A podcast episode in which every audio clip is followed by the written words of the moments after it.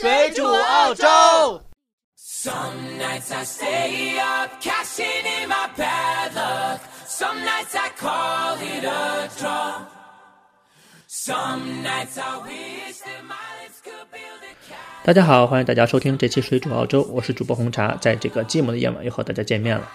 本期节目呢，我们出的比较晚啊，没有在上周末出，因为什么呢？两个原因。首先呢，我们迎来了一个长周末，给自己放了一个假吧。嗯、没有出节目，也是比较忙。忙什么呢？嗯、有一个朋友从上海呃来看我，所以呢这几天会带着他在澳洲呃玩一玩，所以呢没有什么时间。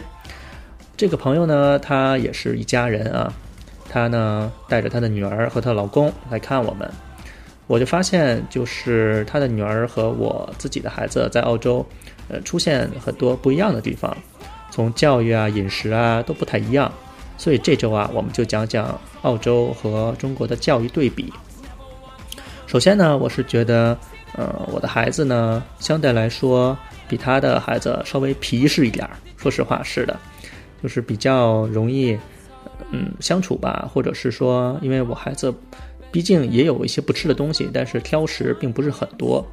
但是呢，我朋友在中国的孩子，因为他是独生子女嘛，所以可能爷爷奶奶、姥姥姥爷比较惯着孩子，所以这个孩子呢，平时就是挑食，不怎么爱吃饭，就是依靠呃零食为主要食物。但是呢，我们家孩子就是感觉他呃各种爱好啊，各种。呃，学习的这种感觉并没有在国内的这个孩子好，就是说这个孩子在国内被父母可能送去一些辅导班儿，学习围棋啊、象棋啊，然后参加朗诗会啊什么的。那我的孩子相对来说可能就是英文相对来说好一点，其他的没有什么特长。那我们说一下，就是澳洲小孩和中国小孩他们在成长历程中有什么不一样的地方啊？这组数据呢？也是我在网上看的一个帖子，我今天先跟大家分享一下吧。就是澳洲小孩啊，零到十岁是什么样子的呢？基本上就是参加野地考察、各种集体活动，然后锻炼自己的动手能力。可是中国小孩零到十岁呢，基本上就是学习各项课外技能，不断的去学习学习，然后参加各种辅导班儿，基本上都是为了父母呃去期盼。这个问题呢，我也跟我的老婆商量过啊，因为我其实也想让孩子去学一点东西。那毕竟呢，学点东西小的时候是好的吧。但是我老婆呢，基本上就是觉得，嗯，小孩子应该以玩为主。其实它是偏西方化的教育，我就是偏中方，偏不能说中方，偏中国。然后澳洲人十到二十岁是什么样子的呢？就是基本上就是谈恋爱，加上追求自己的理想。中国小孩十到二十岁是什么样子呢？大家懂的，基本上就是在学校看书，准备各种考试，呃，看不完的书，做不完的题。澳洲人二十岁到三十岁呢，是找份稳定的工作，基本上就是成家立业，事业稳步的向上走。中国孩子啊，二十到三十岁基本上是找工作比较困难，到处投简历。呃，着急自己找不到工作，心也不定，可能四处跳槽。澳洲人三十到四十岁呢，基本上就已经确定了人生的目标，享受有车有房有生活的一种健康式的生活。然后中国人三十到四十岁呢，基本上就是成为房奴了，基本上买房比较困难，都是望楼兴叹，然后各种的房贷、车贷，然后孩子上学的钱，呃，生活的非常困苦吧。然后澳洲人到四十到五十岁呢，基本上就是，呃，给自己放个假，准备退休了。中国人四十到五十岁呢，就是为孩子的未来操心，下一代嘛，然后开始省钱，为了孩子存钱买房上学。澳洲人五十到六十岁啊，基本上就是退休了，开始到处享受生活，有的可能是四处旅行，有的可能是呃做一些自己喜欢做的事情。中国人五十到六十岁呢，基本上就是儿女也大了，终于有自己的生活了，然后也要开始准备退休，开始担心自己退休之后的生活钱会不会够啊之类的。然后澳洲人六十到七十岁呢，就是在各种的回忆吧，有的人文笔好的开始写回忆录，有的人呢就是看加各种的兴趣小组辅导一些年轻人。中国人六十到七十岁啊，基本上大部分精力都是放在孙子的身上啊，为了养育自己的下一代、下下一代。嗯，澳洲人七十到八十岁啊，还是在享受生活。很多人这个时候都是在旅行，或者是说呃，在自己做一些自己喜欢的爱好，比如钓鱼啊，收集一些奇奇怪怪的东西啊，呃，玩玩花草啊这些。中国人七十到八十岁啊，可能就是。呃，身体不太好了，也只能平时去逛逛街。其实这个和澳洲人差别并不是那么大了。然后中国人呢，呃，死之后，就是说死了之后啊，其实还是有买墓地困难的问题。然后澳洲人呢，现在来说，呃，好的墓地也是比较贵，现在墓地也是越来越贵了。但是总体来说，没有中国墓地那么贵啊，就像买房一样，几十万这种的，呃，不至于。再说一下，如果你想养一个孩子啊，在中国和澳洲到底要花多少钱呢？然后在中国呀，零到五岁差不多两千五百人民币左右，它的百分之七十都是花在吃上了，其他方面呢可能占百分之七，然后衣服呢占百分之四，医疗呢占百分之四，教育呢可能占百分之十左右。然后在中国，三到六岁的孩子啊，基本上每个月就是三千块钱左右。饮食呢占到百分之二十，教育呢基本上占到大头了，就是百分之七十左右。在中国呢，嗯，如果二到十八岁，他每个月呢可能会花掉三千一百五十块人民币，还是大头在教育方面。如果十八到二十二岁，每个月可能花费两千两百块，这个钱呢百分之三十六花花在教育。饮食呢，花到百分之二十七，其他方面就是百分之二十一，可能是一些旅游啊，或者是玩儿，各种阶段。所以说，从孩子到呃出生到他二十二岁，总共花费大约是六十一万左右人民币。我们再看一下澳洲的孩子要花多少钱啊？澳洲的孩子呢，基本上零到三岁是每个月三百块钱澳币。和之前的币种不一样，大家仔细听啊！之前说的人民币，现在说的是澳币，三百块钱澳币每个月，百分之五十呢都是用在吃的方面了，衣服可能用作百分之二十五，呃，医疗百分之一，教育百分之五，其他呢就剩百分之二十。这段阶段呢，宝宝主要花费都是在奶粉呀、着装呀、呃尿布上，其实花销并不是很大。到了三岁到六岁，就是每个月就要花到三千多澳币了，就是三千零八十澳币。它的百分之六十五啊，也是花在教育上面，教育投入比较多。其他方面占百分之十，住房是百分之十，穿着百分之四。呃，这个阶段呢，由于要送孩子去幼儿园，所以教育的费用开始增加了。六到十二岁左右，基本上每个月是花两千澳币左右。他呢，百分之三十是花在住房，百分之十五是住在饮食，百分之十五是交通、教育占百分之二十，医疗占百分之五，其他是百分之五。这个阶段呀，宝宝可能需要自己的房间，所以住房开销开始变大了。与此同时呢，由于小学学校是公立的，所以教育开销相对来说较少，所以我们这边考虑的先是考虑公立学校啊，并不是说私立学校。十二到十八岁呢，花。两千八百澳币，他的住房呢占百分之二十六，饮食呢百分之十四，交通百分之十二，教育百分之二十四。由于孩子呀长大进入青春期了，所以和朋友聚会呀、吃饭、看电影、娱乐活动比较多，所以在其他方面开销会比较大一点。另外呢，孩子可能会送去补习班，所以教育的费用相对来说也就比较高了。然后到了孩子十八到二十二岁，他每个月呢是花三千五百澳币。住房呢是占百分之二十三，饮食呢是占百分之十一，穿着呢是占百分之十一，交通是占百分之十，另外教育就占百分之三十四了。孩子进入了成年，花在大学教育啊、谈恋爱、旅游的费用就会相对来说比较高一点。我们再看一下，他一共从出生到二十二岁左右是花多少钱呢？基本上是花到六十三万澳币，这个不包括政府补助啊。由于政府的福利系统相对来说比较好。从中等收入家庭的福利补助每个月五百块钱计算，从宝宝零到十八岁，家长差不多可以得到政府补助十万澳币啊。也就是说，在澳洲养大一个孩子，从零到二十二岁，基本上是花五十三万澳币。总结来说呢，中国是花六十一万人民币，澳洲呢是花到五十三万澳币。也就是说，在澳洲养一个孩子会比在中国贵，基本上四五倍左右的价格。但是呢，呃，相对来说，澳洲的生活水平比较高一点，所以其实可能在中国养孩子的压力会更大一些。而且我们在这边考虑的啊，只是普通的孩子的教育。我有一个呃老大哥吧，他呢是做房地产生意的，他有两个孩子，基本上他们孩子上学，因为他孩子两个都是上私立的。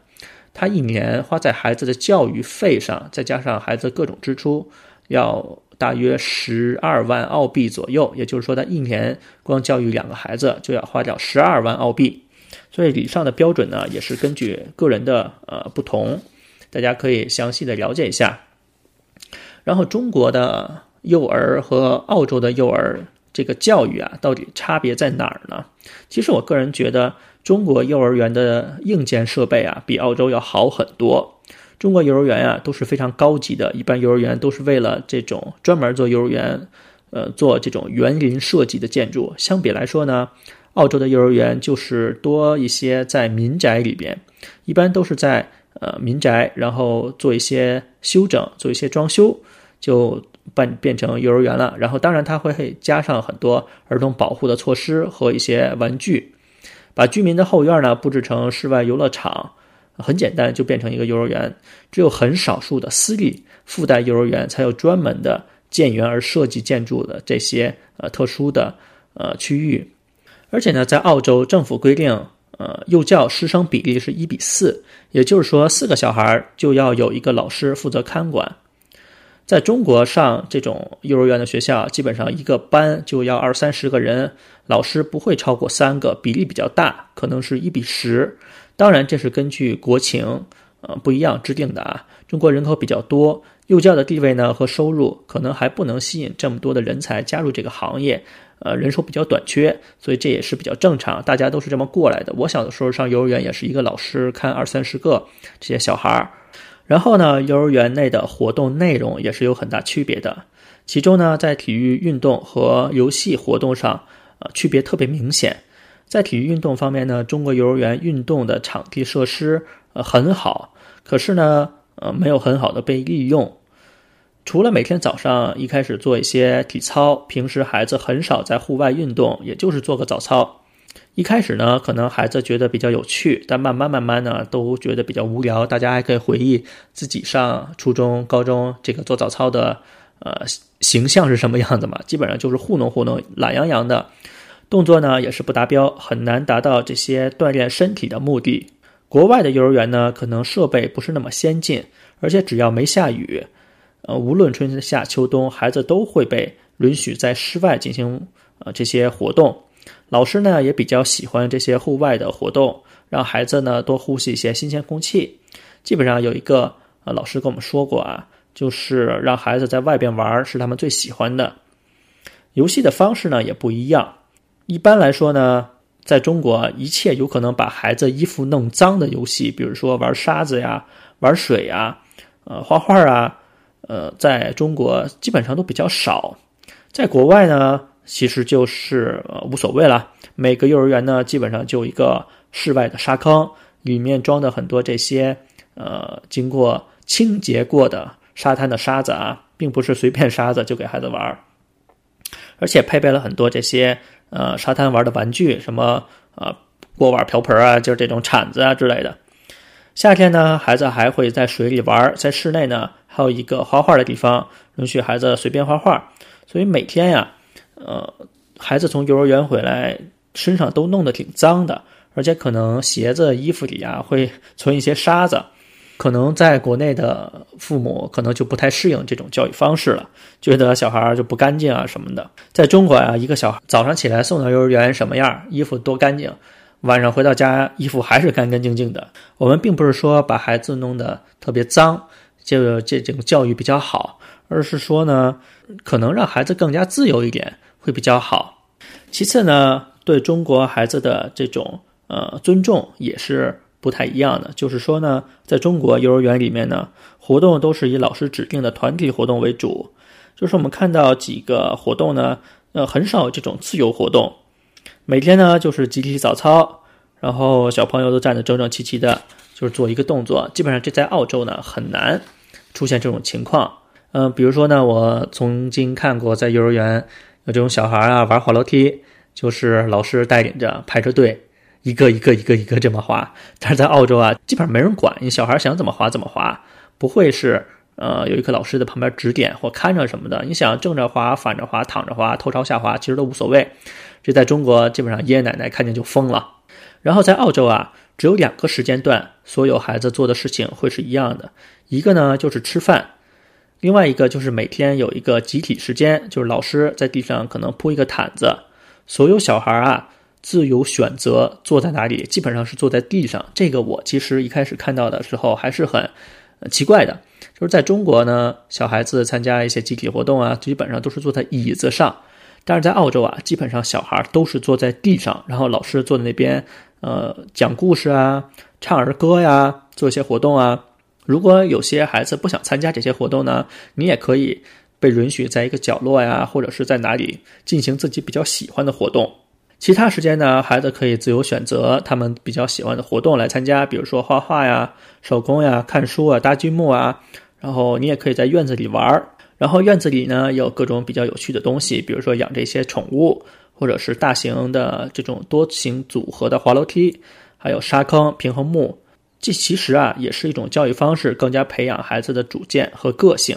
在澳洲啊，在学校里呢，你也听不见孩子的那些朗朗的那种读书声，不像我们在小学里边，呃，你一进学校就能听见那种读书声特别的多，春眠不觉晓，处处闻啼鸟，各种的。在澳洲啊，我去幼儿园或者是他们小学，从来没听见过小孩在读这个东西，基本上就是老师坐在中间，孩子呢围坐在一些小桌子上。然后教室呢四壁都是贴着各种的画画，就是小孩自己画的画。上课的时候呢，学生可以随便问老师问题，可以自由的说话。有的学生呢还可以自己走来走去。他们上课呢就是每天九点钟上课，下午三点钟就下学了。然后每节课呢是四十分钟，中间休息二十分钟。周六周日不上课。中午在学校吃午餐可以自己带，学校的小卖部呢也可以买到热的汉堡和三明治。呃，你可以发现，在澳洲，小孩上学是没有这些教科书的，也没有教育大纲，没有家庭作业，没有各种考试，连期末考试都没有。黑板上写满了都是那种国际音标啊和拼写的单词，而且从来不要求学生听写默写，单词也不需要死记硬背。所以说，当时呃孩子进学校的时候，我会发现，哎，他不太会呃。背单词，但是他会读单词。现在我女儿有一个刚上小学一年级，说实话，她的阅读水平，她的那个读英文的水平，我有的时候都会惊诧。她会读一些我不会的单词了，都一些小动物啊，我平时不怎么接触的，她都会读出来。然后有一些，比如说在我们出去玩啊，看到路边有一些警告的用语，然后她就会读给我听，没有什么错误，读得很准，所以我很惊奇他们的读书能力。呃，之前一段时间呢，我送孩子上学，就看见他的书包里面空的，没有东西，没有书，就是一瓶水，然后一个午餐，然后高高兴兴的就上学去了。可能有一本儿童漫画书，他们老师会要求他们每天在学校图书馆里借一本漫画书，每天看一本薄薄的，然后每天晚上记录你每天看了什么。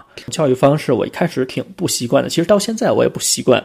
你像我在上小学的时候，一年级。你想想，我们当时都学了什么？每天读这些古诗吧，然后学呃汉语拼音，然后一年级的时候就开始学九九乘法表了。呃，现在我的孩子基本上也就是读书能力比较强一点，数学能力差到一个不行，真的是差到一个不行。但是呢，我会发现他会做一些自己的这些手工啊。或者是说自己做一些比较好玩的事情，这个我在中国上学的时候完全没有接触到啊。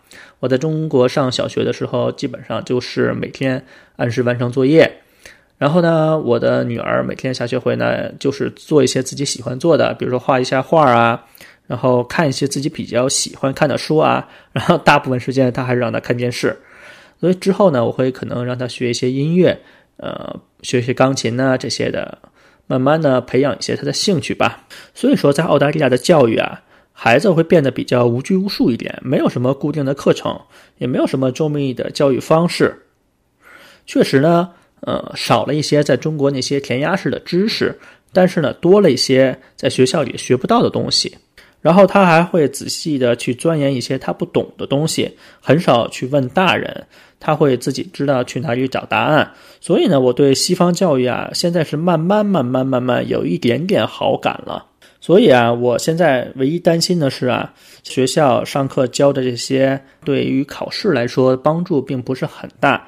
呃，放任自流，我就是怕他将来是不是可以和国际上的一些呃学生进行接轨。比如说你在中国来的学生，这肯定是秒杀呀，数学秒杀，真的是秒杀。就是说和之后和这些人竞争有没有呃一些优势？但是老师的意见呢，就是说。呃，每天也不会给孩子留作业。呃，老师说呢，孩子这么小，基本上他的天性就是玩儿，就是让他们去玩儿就可以了，让他们的在玩儿的中间发现问题，增长知识。然后说我们只有中国的家长才会给学生留很多作业，然后给老师提意见，让老师给学生留作业。嗯，老师基本上也不会采纳，也就是按部就班的按自己的方式去教孩子。怎么说呢？这基本上是两种教育体系的碰撞吧，两种不同的基础教育体系造成的差异。中国人呢，从小基本上就是填鸭式的教育，很少有这种自由发挥的时候。一旦失去了这些常规的参照物，可能是呃就会有些茫然吧。然后看到澳大利亚小学生里的学校生活呢，都是那些活蹦乱跳的、无拘无束的，也就想起我小时候在国内的教育。背起那些沉重的书包，然后一年比一年难的习题，然后在灯下做着繁重的作业，确实挺头疼的啊。但是也能学到东西。我也不知道这两种教育方式到最后哪种比较好，只能是说走着看。但是呢，澳大利亚具有非常完善的教育体制，有非常一流的教育水平，它的那种名校呀也相对来说比较高一点，也有是也是当年我移民澳洲的一个原因吧。我们再跟大家介绍一下澳洲的这些教育的结构是什么样子的啊？就是小学啊，基本上是六年或者是七年制，在有些州呢，学生在上小学前还可以先上幼儿园或者是学前班。到了中学呢，在新州、维州、澳大利亚首府塔州，初等中学年限是七年级到十年级；在西澳、南澳、昆州和北领地，初中年限为八年至十年。高中呢，高等中学十一年及十二年级，技术和继续教育呃学院，也就是 TAFE。澳大利亚高等教育的主力军，百分之七十的澳洲人中学毕业后会进入 TAFE 学习专业技能，就是我们说的技校。大学呢是世界五百强大学中，澳洲有十一所大学上榜，全澳共有三十八所优秀大学。教育就是讲到这边了，如果大家有一些教育上的问题，可以来询问我们。因为我自己的孩子刚刚上小学，你可以询问一些小学的问题。然后初中和高中，我暂时可能就不能回答你太多。但是你要问一些大学的问题，我们还可以解答。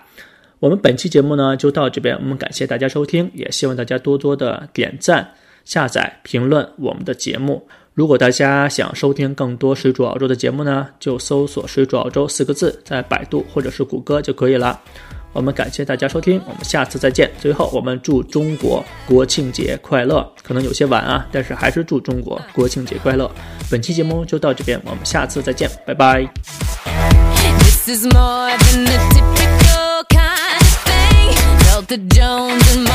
And